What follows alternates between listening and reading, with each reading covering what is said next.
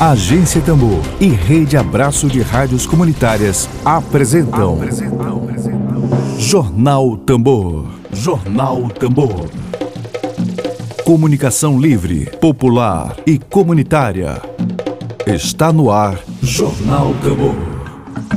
Jornal Tambor. Dedo de prosa.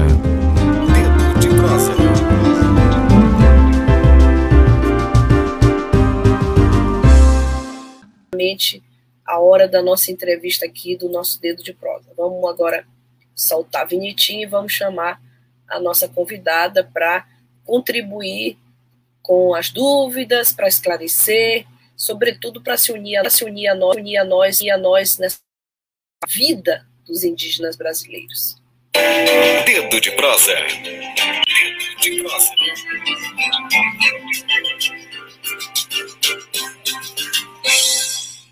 Bom, nesta terça-feira, dia 25 de maio, o nosso quadro de entrevistas e debates, o Dedo de Prosa, é com a bióloga, é, secretária executiva da Comissão Estadual de Articulação de Políticas Públicas aos Povos Indígenas no Maranhão e coordenadora do Núcleo de Assessoria Indígena na Secretaria de Direitos Humanos do Maranhão, Adriana Carvalho. Seja bem-vinda, bom dia aqui. Bom dia, Flávia. Bom dia, Flávia. Agradecer o convite de estarmos aqui hoje. Bom dia a toda a população maranhense, a, aos povos originários no Maranhão. E estou muito feliz de estar aqui para poder contribuir um pouco mais, enriquecer um pouco, um pouco mais a população em geral, mas em especial a, a, aos povos e comunidades tradicionais que nos ouvem agora.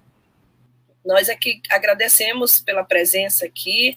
É, a Adriana está aqui conosco agora para falar sobre a vacinação dos povos indígenas e dos quilombos no Maranhão, mas é claro, ela tem uma atuação é, bastante rica, ela é bióloga, é secretária executiva da Comissão Estadual de Articulação de Políticas Públicas aos povos indígenas e faz parte, coordena, né, coordena mais do que faz parte, ela coordena o núcleo de assessoria indígena na sede POP, Secretaria de Direitos Humanos aqui do Maranhão, é, sob a liderança do meu professor Francisco Gonçalves, que inclusive já esteve aqui conosco no início desse ano. Nós já tivemos aqui, Adriana, você sabe disso, já tivemos o professor Francisco Gonçalves, o Gil Derlando Cine, a Rosa Tremembé, é, a gente tem dado amplo espaço para essa pauta necessária, importante, que é a vacinação dos povos indígenas. Mas antes da pauta, queria começar contigo falando da presença, da existência de um núcleo de assessoria indígena na Secretaria de Direitos Humanos do Maranhão. Então, é, eu queria te pedir para fazer exatamente para nós um relato, uma avaliação do trabalho do núcleo de assessoria indígena, como é que é feito esse trabalho e que eu considero, é, creio que pelas informações que eu tenho, não havia antes um núcleo de assessoria indígena é, no âmbito estadual das políticas públicas do, do, estado do Maranhão. Então, há um núcleo para isso na estrutura do estado do Maranhão. Eu gostaria de saber quais são as atividades que vocês vêm desenvolvendo e, claro, uma avaliação desse trabalho. Sim. Flávia, uh, o endereço indígena, né, de uma forma mais simples, né, para que a gente possa apresentar para todo mundo, o endereço indígena dentro do governo do Maranhão ele existia uh, no âmbito da Secretaria de Estado de Direitos Humanos, era uma pauta que foi delegada é, diretamente pelo governador Flávio Dino ao secretário Francisco Gonçalves, né, como secretário de Estado de Direitos Humanos, e o gabinete do secretário conduzia a coordenação dessa política junto às demais secretarias. É, nós temos, por exemplo, a Secretaria Extraordinária de Igualdade Racial, sobre a coordenação do secretário Gerson, que trata muito diretamente mais relacionada ao acompanhamento da população quilombola. É, mas foi muito importante um passo que, que foi dado de iniciativa uh, tanto do governador Flávio Dino, quando uh, é, iniciou a sugestão em 2015, no diálogo com as organizações indígenas do Maranhão, que foi a ideia que construíram juntos de criarem uma governança indígena que é diferente de, de ter o endereço, unicamente um endereço indígena no governo. A governança indígena ela é uma estrutura é, de representação indígena que fica permanentemente realizando as discussões sobre quais políticas públicas devem ser é, iniciadas no governo e que tipo de investimento deve ser fortalecido. Essa governança indígena é a COEP, é a Comissão né, de Articulação de Políticas Públicas para os Povos Indígenas. E, e eu, atualmente, eu, eu, estou na Secretaria Executiva da COEP, mas, na verdade, é uma Secretaria Executiva compartilhada. Existe a Secretaria Executiva Indígena da COEP, que é, a, a, que é realizado pela COAPIMA, que é a Organização de Articulação dos Povos Indígenas do Maranhão. Nossa secretária executiva é a Marcilene Guajajara, que reside né, na, na terra indígena Caru, na região norte do estado, ali já fronteira com o estado do Pará, na região do Mosaico Gurupi.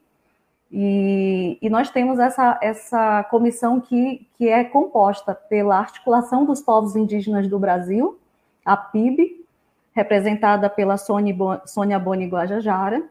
Nós temos a representação da COIAB, que é a organização que representa os indígenas da Amazônia brasileira. Nós temos a representação da COAPIMA, que é a organização de articulação dos povos indígenas do Maranhão. Nós temos a representação da AMIMA, que é a articulação das mulheres indígenas do Maranhão. E nós temos também a articulação, a Associação Votacatê, que é a associação que representa os povos Timbira do Maranhão e do Tocantins.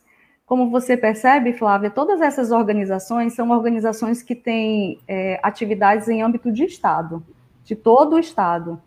E, e fora isso, nós, nós sabemos que existe uma rede muito forte e super importante nas aldeias, que são as organizações de base, são as associações de pais e mestres indígenas, são as, as associações é, de gestão territorial de cada, de cada aldeia. Então, o Maranhão hoje é uma referência no aspecto de governança indígena dentre os estados da macia amazônica, é, porque tenta estruturar é, e tenta fortalecer para que esses espaços de discussão e de tomadas de decisão sejam mantidos sob a coordenação e sob a liderança da, da população indígena. E a gente é, vem percebendo que em tão pouco tempo isso tem dado muito certo. Então, o núcleo, na verdade, como você me perguntou, é um subproduto da COEP, né? Então, uh, o secretário Francisco, com um olhar estratégico, ele definiu uh, é, formalizar, dar o CEP desse endereço, que foi a constituição do núcleo de assessoria indígena no âmbito da sede POP. Então, nós assessoramos os indígenas, mas a coordenação da política, as discussões e tomadas de decisão, elas ocorrem dentro dessa governança indígena que é composta por todas essas organizações. E, e nos soa muito bom, o som é muito bom te ouvir dizer, a gente tenta, porque é um trabalho permanente, é um trabalho desafiador, é muito bom quando a gente começa com uma conversa com alguém que está no, no, no, âmbito público e que fala que está tentando, né? Porque a gente vê muito. Aliás, hoje é a pauta do dia do Ed Wilson Araújo, a gente vê muita propaganda e pouca comunicação pública, é priorizando o interesse público. Bom, eu falei vacinação dos povos indígenas, mas também dos quilombolas. A nossa pauta vai tratar desse assunto, já está tratando desse assunto. E Adriana, a gente tem é, recebido aqui quilombolas, tem recebido indígenas, e há alguns relatos que eu gostaria agora contigo de fazer o que a gente chama de jornalismo de fact-checking, né?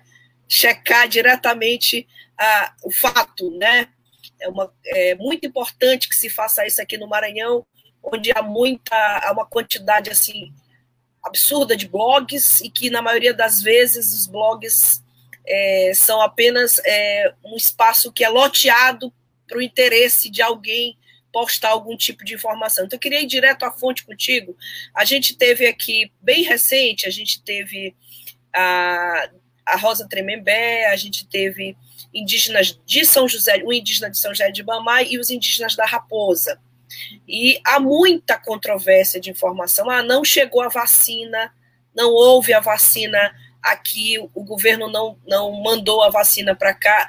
A outra informação que chega para nós é que ah, tem indígena que não quer se vacinar porque está com medo de se vacinar.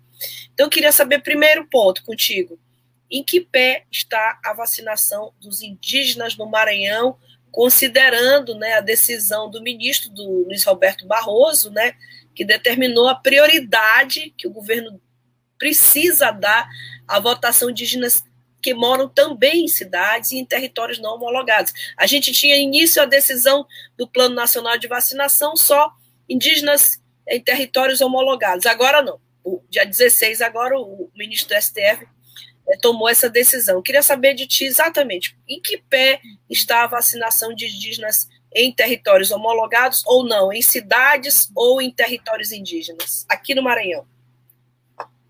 Sim. Bem, e quilombola, é... quilombola, depois quilombolas. Vou tratar primeiro de indígenas e depois dos quilombolas, tá bom? Que o José Sim. Diniz está me cobrando aqui e é importante também que a gente, ponto a ponto, a gente consiga trazer essas informações. Sim. É, José, eu vou logo de antemão lhe antecipar, relacionado à questão dos quilombolas, que nós temos um, uh, uma coordenação é, muito que trabalha muito diretamente aí no monitoramento dos resultados da, da vacinação dos quilombolas, é, que é a coordenação da Secretaria Estadual de Saúde, juntamente com a Secretaria Extraordinária de Igualdade Racial, a, a professora Socorro Guterres, né, secretária adjunta, juntamente com, com nossa querida Iracema Morim, são duas mulheres de muita fibra que vêm coordenando essas agendas de vacinação dos quilombolas. É, nós temos é, um número muito positivo é, de 85 municípios já beneficiados com vacinação de quilombolas no Maranhão e um quantitativo já de 98 é, mil, mais que 98 mil é, quilombolas vacinados pela primeira dose. É, é importante, Flávia, dizer é, que nós, ah, para esse público, foi oferecido a AstraZeneca, né? E por conta uh, do prazo que o laboratório prevê para que possa ser a, a, aplicada a D2, a segunda dose, uhum. é um intervalo de três meses. Então, a uhum. gente está dentro desse intervalo, José. Então, a gente tem hoje um 88% da nossa, da nossa população quilombola já vacinada. Esse é um número é, seco, mas, é, inclusive, Flávio, eu quero muito é, recomendar até um, um, um, um, convite a essas duas mulheres, né, a professora Iracema e, e a professora Socorro Guterres, que elas, elas têm acompanhado muito de perto e têm feito escutas junto aos quilombolas para verificar os resultados e verificar as oportunidades também de melhoria nesse processo até que se cumpra a meta de até 100%, de 100 de quilombolas maranhenses vacinados. Então é muito importante porque é um processo muito dinâmico, diário, e as informações elas se alteram muito rapidamente. Então, uh, é. talvez a dúvida daqui do José e de outros quilombolas seja muito importante a gente ter essas mulheres futuramente aqui conversando com eles também. É, e considerando que o Maranhão é um estado que tem uma das maiores, se não a maior, é, quantidade de populações quilombolas do Brasil, não é? São mais de 600, é isso? Quase 700. É, é o é último mais. dado que eu tive. É mais, é bem mais uhum. que isso. Uhum. E, bom, José Diniz, tem, tá aí a pergunta é, é, que você faz e que ela, a Adriana está aqui colaborando conosco. Adriana, sobre vacinação de indígena, por que está acontecendo é, tantas, tantas é, reclamações, as pessoas estão dizendo que a vacina não chega. É, o que, que de fato está acontecendo com a vacinação das comunidades indígenas aqui no Maranhão? Sim. E, e estão todos certos, viu, Flávia, de, de estarem é, realmente é. com, com esse sentimento, com essa ansiedade. Sim. Infelizmente, é um contexto é, que nós não temos como fugir até o término desse, desse desafio de vacinar toda a população é que a coordenação desse processo não tem como fugir de que, de uma forma ou de outra, ela esteja nas mãos ainda de um outro ente federativo, que é o governo federal, Sim. que é, é, é, quem adquire as vacinas, né? Tanto os municípios quanto os estados, né? É, nós dependemos do ator principal desse processo, que é quem compra a vacina, que é o governo federal. Então, nenhum planejamento estratégico nosso, por melhorado que seja, ele vai substituir esse gargalo e esse problema. Então, a gente, por isso que o planejamento nosso é diário, né? E uhum. muito na tentativa de, estar muito próximo das comunidades para também perceber o quanto que eles podem contribuir com conosco. E, e uma das questões que a gente sempre coloca é, é, muito essa, né? Ah, quando nós recebemos no Maranhão o PNI, que é o Plano Nacional de Imunização, de Isso. pronto nós levamos um susto, porque foi apresentado um termo que nós no Maranhão não utilizamos, que é indígenas aldeados e não aldeados, né? Então, esse termo no Maranhão, a gente sabe que em outros estados, na Bahia, por exemplo, onde uma, uma, grande quantidade de grupamentos indígenas não tem terras indígenas demarcadas e homologadas, eles estão localizados em pontos, e aí a, a FUNAI usa esse termo lá de não aldeados, porque não estão com aldeias dentro de terras indígenas, mas para a gente do Maranhão, isso, é, isso foi uma novidade, um termo é. que o Ministério da Saúde apresentou e que, de pronto, inclusive a COEP é, é, manifestou-se né, sobre isso, é, alertando a Secretaria de Estado de Saúde, alertando o governador de que nós não concordávamos com essa denominação e com esse entendimento de público prioritário, uh, com esse recorte.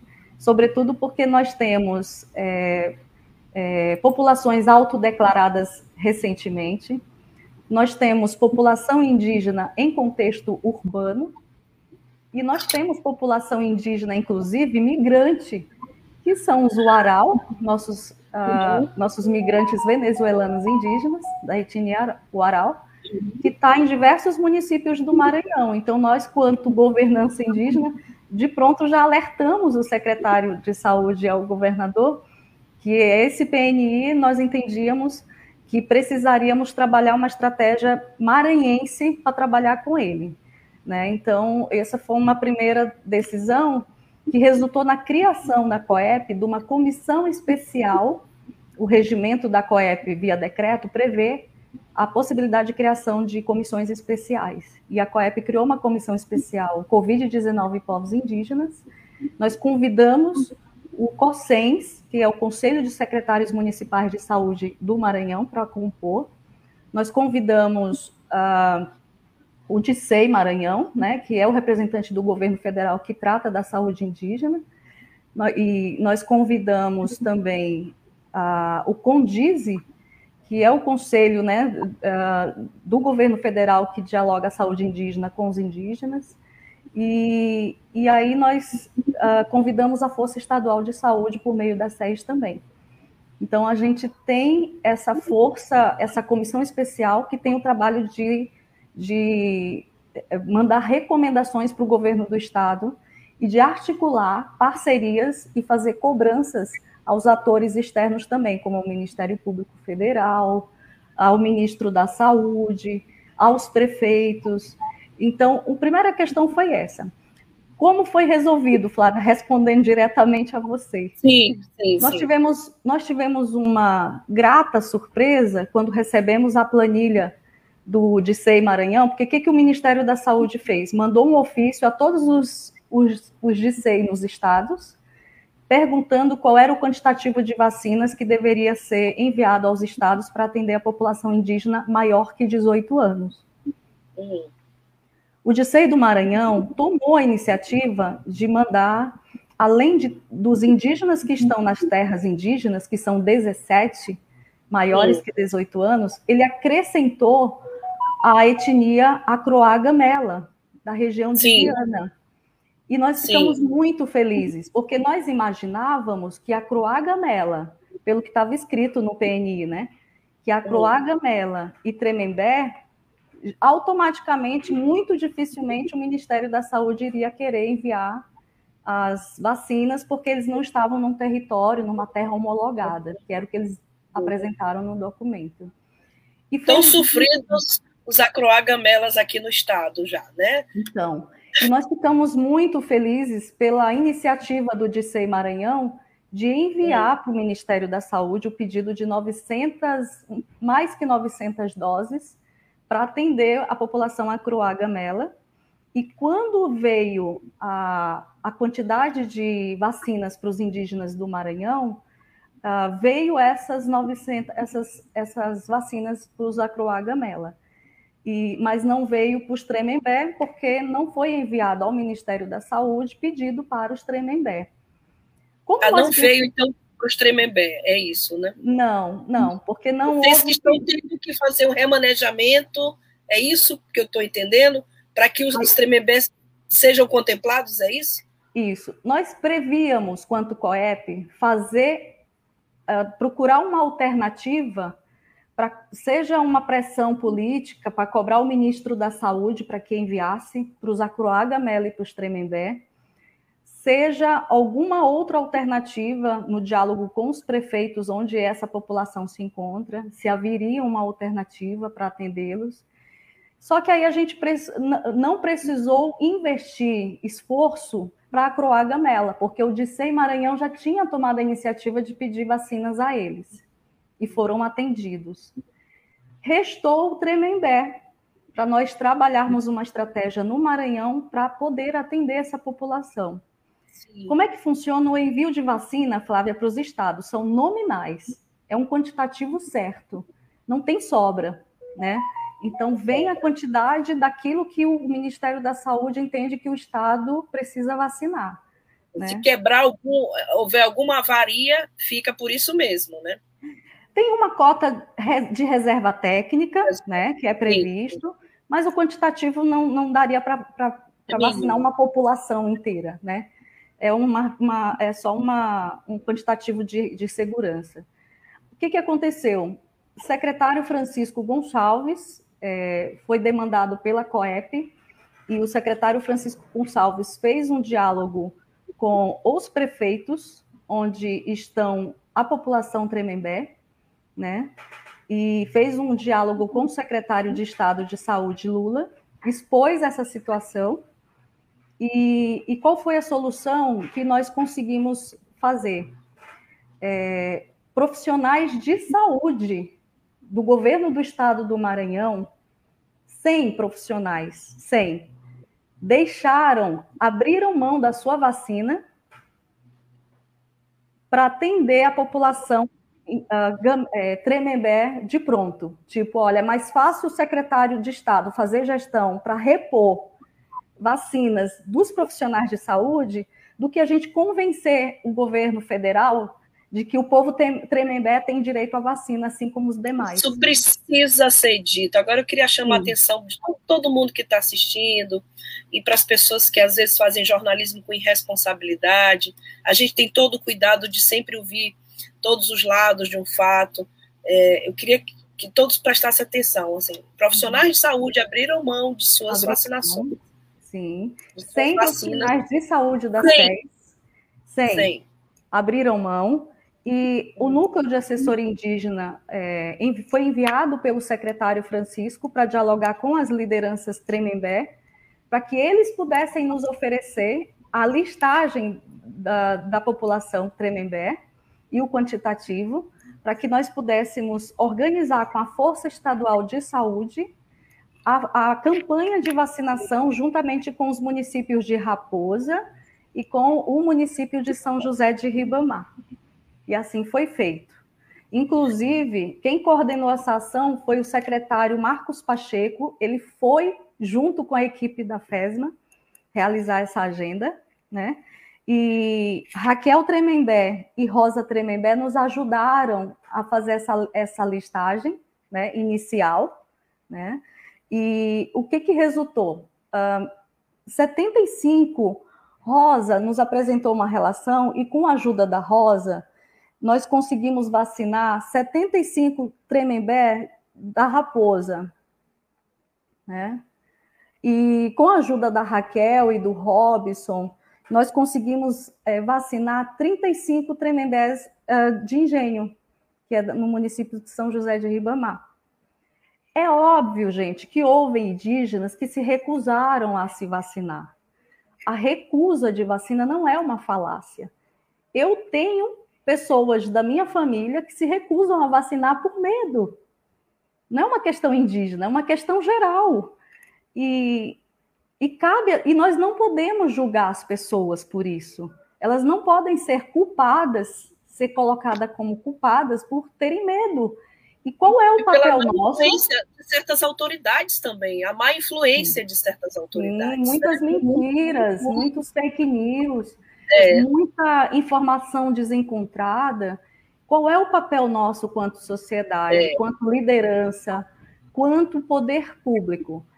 É dialogar, é tentar dar a essas pessoas, indígenas ou não indígenas, segurança suficiente para que elas se sintam é, seguras para quererem se vacinar. Então, ninguém pode é, reclamar ou falar mal dos indígenas Tremembé na época da vacina tiveram medo e não se vacinaram. É, é. justo. É, um, é um, uma turbilhão de informação equivocada que chega pela televisão, pelo WhatsApp. Não, é, é, é, é seria injusto a gente punir essas pessoas. Aí alguém pode dizer, tá, Adriana, então vacina, eles agora querem. Qual é o problema, Flávia? Na época nós tínhamos as vacinas. Hoje. Mas agora. Acabou as vacinas, não só para os indígenas, a gente está esperando vacina para todos os públicos prioritários. E, inclusive, o governador Flávio Dino, vocês acompanharam, tentou comprar vacina direto para atender a população maranhense. O não, governo federal, a Anvisa, não autorizou. Então, se nós tivéssemos a Sputnik, se o governador Flávio Dino tivesse conseguido comprar a Sputnik, talvez nós aqui já teríamos as vacinas que faltaram para preencher a vacinação do povo tremembé e de, e de outros indígenas que eu vou falar um pouquinho ainda também, Flávia, que são a mais nessa lista, né? Que além, além da, é, dessa população, né? é, Tremembé que falta né, completar. Nós temos indígenas em contexto urbano, né, uhum. que não foram vacinados, que não foram atendidos pelo SUS, que não estão uhum. nos grupos prioritários na área urbana, e, e que o último censo que nós tivemos do governo federal é o IBGE de 2010, e nós acabamos de receber a informação que o orçamento que estava previsto para atualizar o levantamento de indígenas em contexto urbano pelo o censo do IBGE, não vai acontecer. Né? Então, a gente já é. tem essa dificuldade a tomar uma decisão aqui no Maranhão para resolver um problema que o governo federal, outro problema que ele nos causou. Né? São pequenas tragédias dentro da grande tragédia, né? Sim. Infelizmente. Sim.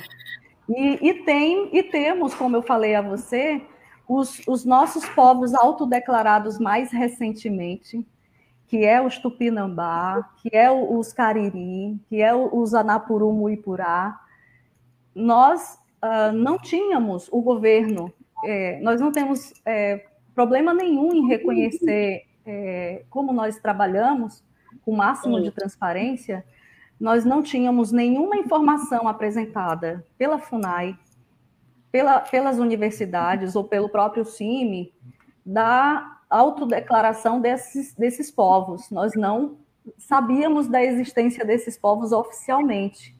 Né? Quando nós lemos a carta do CIMI, é, apresentando essa população autodeclarada, nós imediatamente enviamos um ofício à FUNAI, enviamos um ofício ao CIMI, enviamos um ofício às academias, às universidades, que se eles tivessem informações que nos passassem, para que nós pudéssemos é, cadastrar essa população, sobretudo por conta da pandemia e do interesse nosso de fazer gestão para que eles pudessem também serem se vacinados, serem vacinados. E, uh, e antes mesmo de termos esses resultados, é, nós, o governador Flávio Dino enviou uma, um ofício ao ministro da Saúde, informando, é, solicitando vacinas adicionais à população indígena sobre as que já tinham sido enviadas, para que pudessem atender é, os indígenas em contexto urbano, a, a, a população migrante indígena venezuelana e também os, o, a população indígena autodeclarada mais recentemente no Maranhão. Nós, nós não obtivemos ainda a resposta do Ministério da Saúde sobre essa solicitação do governador Flávio Dino. Adriana, eu vou te pedir para fazer os esclarecimentos. É, para mim ficou claro, mas talvez seja necessário é que isso fique claro para mais pessoas. É, eu citei a última entrevista que nós tivemos aqui, eu não citei o Robson Tremembé textualmente, citei a Rosa, e é, fiz essa pergunta baseada na entrevista que foi feita com eles e tu esclareceste o que está acontecendo. Estou aqui com a Madalena Borges, que eu agradeço muitíssimo a presença dela aqui, o Luca Muipurá também, que agradece, que eu quero agradecer a presença de todos. É, é muito rico para nós ter a presença de todos nesse debate. E a gente, como eu disse, a gente faz jornalismo por responsabilidade, a gente viu os Tremembés, e agora a gente está ouvindo aqui exatamente a Adriana Carvalho, e ela está trazendo os esclarecimentos. Parte deles, eu tenho impressão que a maioria das pessoas não sabia, é, e eu vou exatamente vou ler aqui o que a Madalena está dizendo para ti. O Robson Tremembé falou aqui nesse canal que na última entrevista que uma parte dos Tremembé do engenho não foram vacinados, inclusive membros da família dele. Ele disse que não foi recusa de receber a vacina, foi exclusão. O Luca Muipurá também disse, também cita o Robson, que não foi vacinado. Você, como é que você diz que Robson e Raquel ajudaram no processo inicial de vacinação do povo Tremembé do engenho? Tá? Então, assim, para mim ficou muito claro, né? Agora, talvez fosse necessário explicar um pouco mais. Inclusive, a, a Rosa está aqui, né, Rosa? Rosa agora na condição de audiência, já esteve aqui como entrevistada várias vezes. Ela está dizendo: Eu, Rosa Tremembé, enviei uma listagem de uma parte dos indígenas de Raposa, caminhados por urgência, pois houve uma pressão muito grande por números, sem que desse tempo de colocar um número a mais do que foi na primeira lista. Além disso, algumas recusas por conta de fake news, que a gente já falou aqui com a Adriana. Já vacinados, os da primeira lista, e aguardamos o atendimento. Então, eu vou te pedir agora, Adriana, para que você fale de forma mais clara o que, uhum. que aconteceu com a vacinação dos tremembés segundo Robson Tremembé aqui, eu não quis trazer o nome dele aqui, mas já está dito, houve exclusão e não recusa. Eu queria que tu esclarecesses novamente é, o que, que aconteceu no caso específico dos Tremembé. Uhum. Robson, eu não sei quem pode ter havido, é, ter realizado alguma exclusão eu acho que é muito importante a gente, inclusive, ter essa informação de vocês, porque se houve algum tipo de exclusão, é, é importante que nós sabamos qual foi por quem, para que a gente evite que haja uma repetição, né? Porque uh, nós que coordenamos o processo, nós entendemos, nós entendíamos até aqui que houve a disponibilização das doses de forma plena, sem nenhum tipo de exclusão, e que o, uh, e quem não se vacinou na época, né, inclusive o próprio Robson, uh, as equipes de, de saúde que participaram da vacinação me, tinham me dito, eu posso estar errada, Robson, mas que membros da sua família tinham, tinham se vacinado porque exatamente você tinha apresentado é, lista, né? Dos, com os familiares, né? Então, se isso não estiver correto, eu lhe peço desculpas, mas essa foi a informação que eu recebi, que até seus pais tinham sido vacinados, né? E outros membros da família. Mas eu repito, todos os processos, eles são é, previstos problemas e erros. E, e eu lhes digo, nós não temos nenhum problema em corrigir eventual erro que tenha acontecido. Nós precisamos da ajuda de vocês para que vocês nos digam exatamente os problemas que aconteceram e se houve algum tipo de exclusão, se possível, por quem, né? E, e a gente busca corrigir. Mas a, eu repito, Flávia, a informação que nós recebemos é que Robson enviou, contribuiu sim com uma relação, assim como Rosa foi quem, foi quem nos ajudou no envio dessa Rosa tá lista. Rosa está, inclusive, aqui declarando sim, isso aqui sim, no sim, comentário. Sim. E, infelizmente, Rosa, a gente só não deu continuidade com a lista mais que você enviou depois da vacinação, por conta da falta da vacina, porque do contrário a gente já teria voltado aí e ter feito 100% da vacinação dos Tremembé, a exemplo do que aconteceu com os acroagamela. Então, se houve exclusão, se houve algum erro ou problema, eu peço a Robson e Rosa que me liguem, né? Liguem para Chagas, que é o técnico da assessoria que acompanha diretamente essa população, nos ajudem a corrigir. E eu lhes digo que eu tenho uma, um, um, secretário Francisco é, teve a pedido nosso um, uma reunião com a SES recentemente com o secretário Lula perguntando se, a exemplo do que os servidores da SES fizeram para atender a, inicialmente a, a, primeira lista de Tremembé, se o secretário Lula teria algum, algum espaço de alternativa no âmbito da SES de oferecer o restante das vacinas que faltam.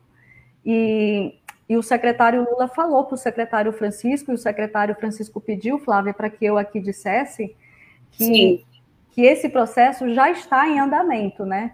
Que está, está sendo uh, verificado algum outro grupo que, que não tenha é, sido colocado de forma prioritária pelo Ministério da Saúde, que a gente possa, com autorização do secretário Lula, é, como é um quantitativo muito pequeno, né, uhum. que falta, a maior parte da população Tremembé já foi vacinada, então, como é um quantitativo muito pequeno, então, com certeza, nós vamos conseguir completar com um segundo esforço, não foi o Ministério da Saúde quem enviou, um segundo esforço, não sei de onde, o secretário de Saúde do Maranhão disse que vai, sim, completar a vacinação de Tremembé. Só que a gente não poderia, não posso, eu não poderia é, anunciar isso, e nem o secretário é, sem antes nós termos exatidão dessa informação. Nós temos também um compromisso com a população de não criar um impacto que é o impacto da expectativa, de dizer algo, de se comprometer se nós não, não temos a certeza, né? Mas a decisão política do governo de completar a, a vacinação dos Tremembé, na época não quiseram vacinar, ela já foi tomada e é uma questão técnica de a gente conseguir descobrir onde é que tem vacina, né? Ou, ou com os municípios, ou no âmbito do próprio SES, para fazer para completar essa vacinação. E aí a gente vai precisar novamente da Rosa, novamente do Robson, novamente da Raquel, para atualizarem a lista de pessoas não vacinadas para a gente poder ter esse número para apresentar para o secretário Francisco e secretário Lula. Bom, Adriana Carvalho está aqui, está ouvindo todos os comentários que a gente está fazendo, faz questão aqui de trazer para ela, para que é, isso seja equacionado na sede POP.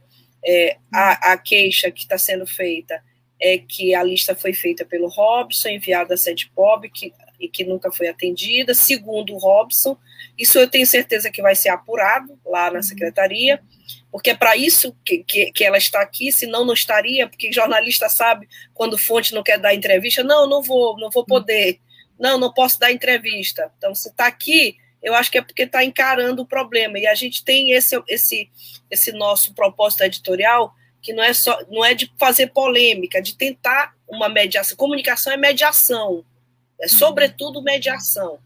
A Rosa tá. Eu vou deixar bem claro, Adriana, porque eu preciso tocar no assunto antes de acabar o tempo. Nós já passamos os minutinhos aqui do nosso tempo, mas eu preciso trazer um outro assunto aqui que é muito importante para nós. Mas antes disso, vou te passar aqui os depoimentos, né? A Rosa Tremembé está esclarecendo aqui que muitos nomes dos Tremembé do Engenho, Robson e muitos outros tiveram que fazer uma segunda lista foram obrigados a fazer por não terem sido incluídos na primeira, logo após a exclusão na primeira. Então, é, até hoje aguardo a vacina, três meses à espera. Bom, a Adriana já está aí, tenho certeza que a assessoria dela já está anotando esses três meses de espera, né?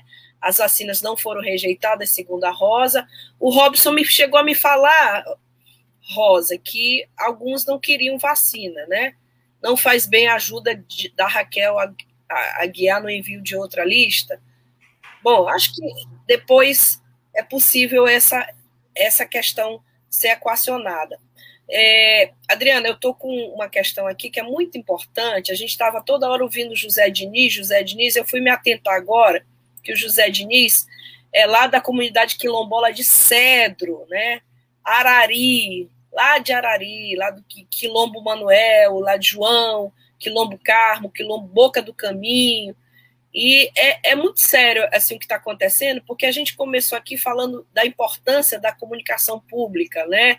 Comunicação pública é muito mais importante do que propaganda, por exemplo. Né? O Ed Wilson fez um artigo brilhante falando disso. Nessa pandemia, tem muito pouco comunicação pública e mais propaganda, e que deveria haver uma campanha, inclusive, de conscientização para aqueles que não querem se vacinar. E o José Diniz é, tem uma queixa muito grande que a gente vai trazer agora, é, relacionada à Prefeitura de Arari. Eu vou dizer aqui diretamente, eu vou dar nome aos bois, ao prefeito Rui Fernando Filho, que se nega a reconhecer essas comunidades quilombolas aqui em Arari. Eu vou, vou passar o áudio aqui para que a gente possa ouvir. Prefeito Rui Fernando Filho, é um velho problema no mercado. Quando os Gamela foram atacados, é, foi um deputado federal lá dizer que não eram nem indígenas. Então, essa coisa no Maranhão é muito grave, é muito séria. Eu vou colocar o áudio aqui para que a gente possa ouvir a Adriana e, em seguida, tentar tentar fazer um fechamento de um assunto que ainda não se esgotou, Adriana. Não se esgotou. Vamos lá. Bom dia. Bom dia, bom dia meus queridos. Bom dia aos ouvintes da Rádio Tambor. Meus amigos, é, eu venho aqui é, nessa, nesse horário para trazer uma, uma denúncia. Eu sou de uma comunidade quilombola aqui do município de Arari, e está acontecendo o quê? Como, como vocês são sabedores que, que as comunidades quilombolas teve preferência na vacinação da, contra a Covid-19. Em Arari tem, tem algumas comunidades quilombolas registradas e tudo, como quilombola.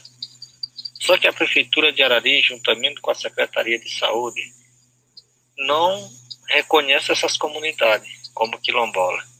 E aí, esse povo até hoje, todas as comunidades no Brasil e no Maranhão já se vacinaram é, contra a Covid da primeira dose. E em Arari, os quilombos de Arari, ainda nem a primeira dose.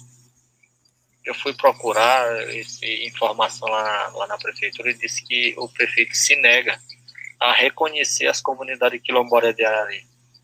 E eu queria que que fosse pro, no, quando ele fosse pro ar, esse, o programa de, de debate aí, é, falasse um pouco sobre essa situação aqui em Arari. Uhum. E os caminhos a tomar, beleza? Muito obrigado. Adriana, é difícil lidar com isso, né? Você tem um prefeito de um município. Aliás, cadê a FAMEM, nesse processo todo de conscientização, de comunicação pública, é preciso que a gente chame atenção também.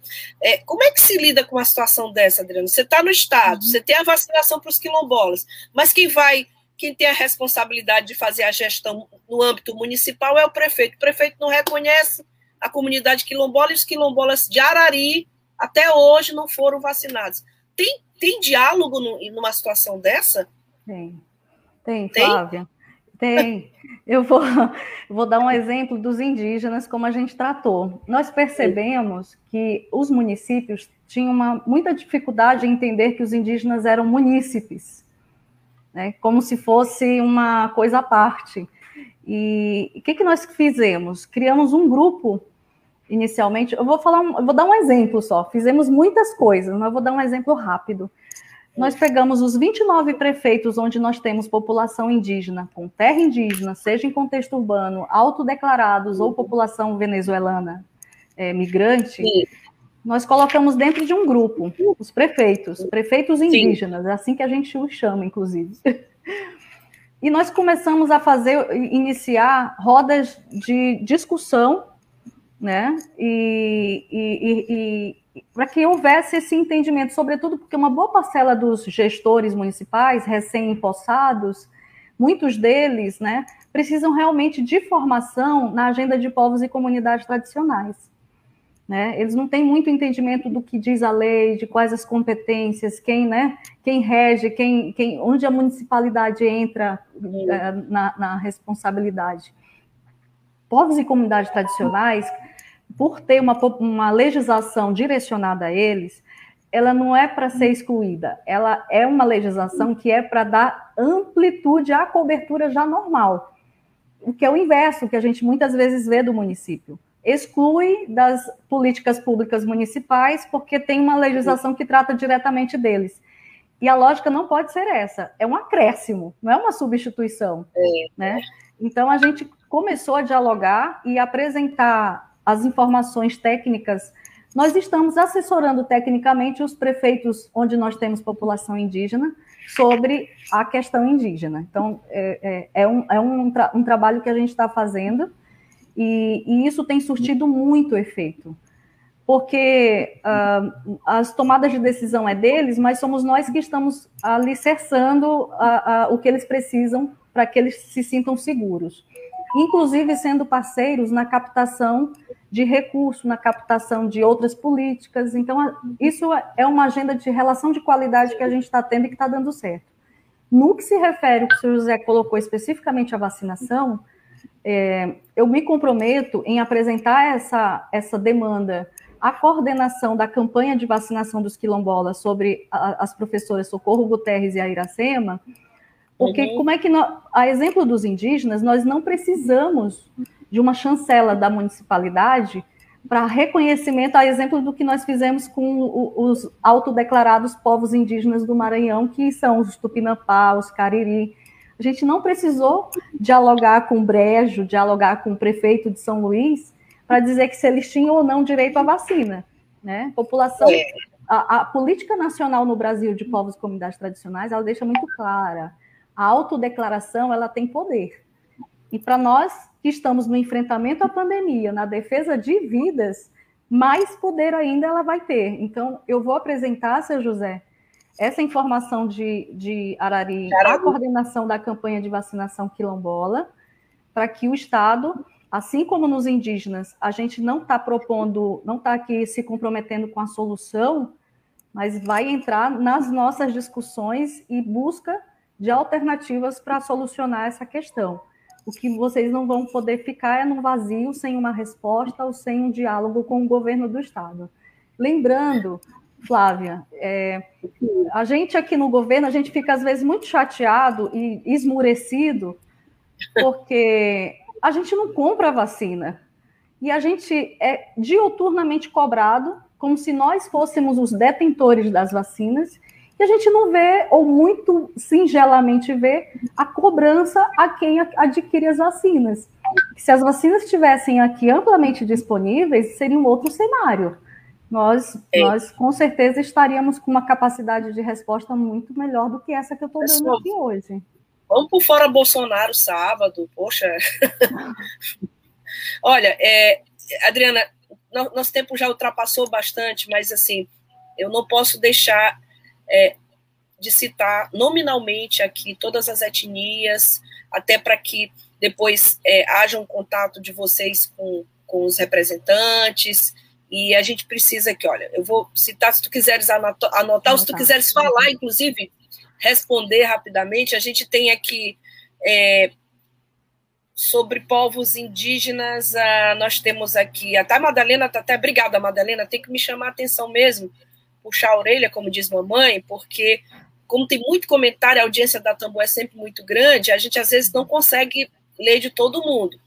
Mas nós temos aqui povos indígenas, Anapuru, Muipurá, né, estão cobrando que foi enviado, enviado ofício e não houve ainda, né, é, aí tem também aqui outros povos aqui, é, é o Luca está sempre perguntando, Anapuru, Muipurá, Cariú, Cariri e os Tupinambá, que segundo eles não iniciaram o processo de vacinação. Então, já temos aqui... Por falta de tá vacina. Tá, por falta de vacina, Luca. Ela está dizendo exatamente isso. Olha, Anapuru. O, o governador do estado, Luca, cobrou Sim. o ministro da Saúde vacina para vocês. O ministro veio e, aqui, né? E, e E isso foi feito bem já logo em janeiro foi feito isso. Em janeiro, quando a, o Cine nos apresentou a informação, né, uh, de vocês, o governador já enviou em janeiro um pedido ao, ao ministro da Saúde, vacina para vocês. Nós não fomos atendidos ainda. E é isso que nós estamos trabalhando, a exemplo de que os 100 profissionais da SES deixaram na época de se vacinar para atender os Tremembé, nós estamos aqui buscando desde janeiro, alguma alternativa para poder atendê-los. Eu acho que está bem respondido a, a, a, o questionamento para a Adriana Carvalho. E vamos né? cobrar o tá ministro tá muito... da Saúde, gente. É. Ajuda a gente, falta, né? O que eu peço não é houve isso. exclusão, houve falta de vacina, né? Sim, acho que a palavra... Não é só para os indígenas, viu, Flávia? Muitos é. outros grupos prioritários. Quantas pessoas vocês estão vendo no jornal que já tomaram a, a primeira dose e não tomaram, já passou o tempo de tomar a segunda e não tem vacina. Gravíssimo, gravíssimo. Sim, em Bom, a Rosa está lembrando, é, a Rosa Tremembé está lembrando que é importante colocar nosso nome na planilha. É por isso, Rosa, que eu estou citando está, aqui nominalmente. Desde janeiro. Desde janeiro está na planilha. É, gente. Bom, aí a gente tem aqui, é isso, Ana Caroline Oliveira, bom dia, live de grande importância, Claudilene Rocha, bom dia, o Instituto Comunicar, o César Soeiro tem um programa muito importante na Rádio Educadora todo sábado.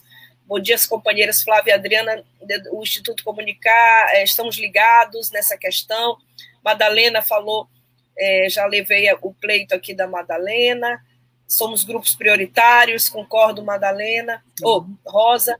E tem também, claro, a gente é, agradece a Fabiola Barroso, a presença dela, a Maria do Socorro Miguel, que é importante esse núcleo, nossos parentes indígenas super merecem essa atenção, e ela parabeniza a Adriana Carvalho pelo carinho e competência com qual ela conduz esse trabalho, tá? Maria do Socorro Miguel Fonseca. Adriana, obrigada. Eu sei que não é fácil, e mas assim é, é muito importante a tua presença aqui, porque a gente tem essa pauta da vacinação de indígenas e quilombolas como também prioritária, pode haver uma negligência por parte do governo federal com grupos prioritários, mas aqui a gente prioriza sim prioriza. determinadas pautas. É a agência Nos Tambor, é para isso. Reconhece devidamente. É, é para isso que a agência Tambor existe. O Jonathan Galvão já está dizendo aqui, uh, parabéns pela entrevista, agência Tambor e Adriana Carvalho. Obrigada, Jonathan. E o José Diniz está muito satisfeito, muito obrigado, satisfeito com a entrevista. A Adriana já falou, Diniz, que vai levar essa situação de Arari prefeito não reconhecer quilombola, vamos combinar que realmente. Tá bom? Adriana, muito obrigada por ter vindo aqui, por ter topado o desafio, por ter esclarecido, por ter recebido críticas com toda a humildade e reconhecido que se errou, corrige. É para isso que existe a gestão pública, é para isso, isso aqui é o, o fundamento de toda, controle, toda participação boa popular, controle social boa é gestão. isso. É a gente é. ter humildade de conseguir construir os processos juntos, né? Mas vamos Pronto, comemorar que... juntos também, né, gente? Claro. Porque a gente rala um bocado e só leva porrada. Vamos comemorar também as vitórias. Tá certo. Obrigada pela, pela presença. É, a todos Obrigada, e a todas.